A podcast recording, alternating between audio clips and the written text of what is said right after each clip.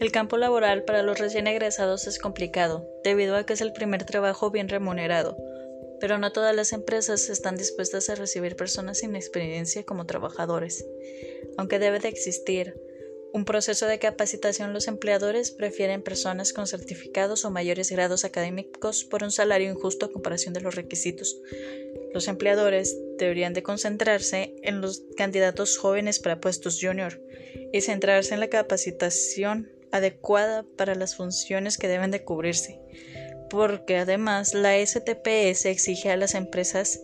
capacitación constante para sus empleados, logrando así una relación ganar-ganar entre la empresa y un profesionista con una gran identificación institucional que puede estar satisfecho de su trabajo y cómo lo realiza.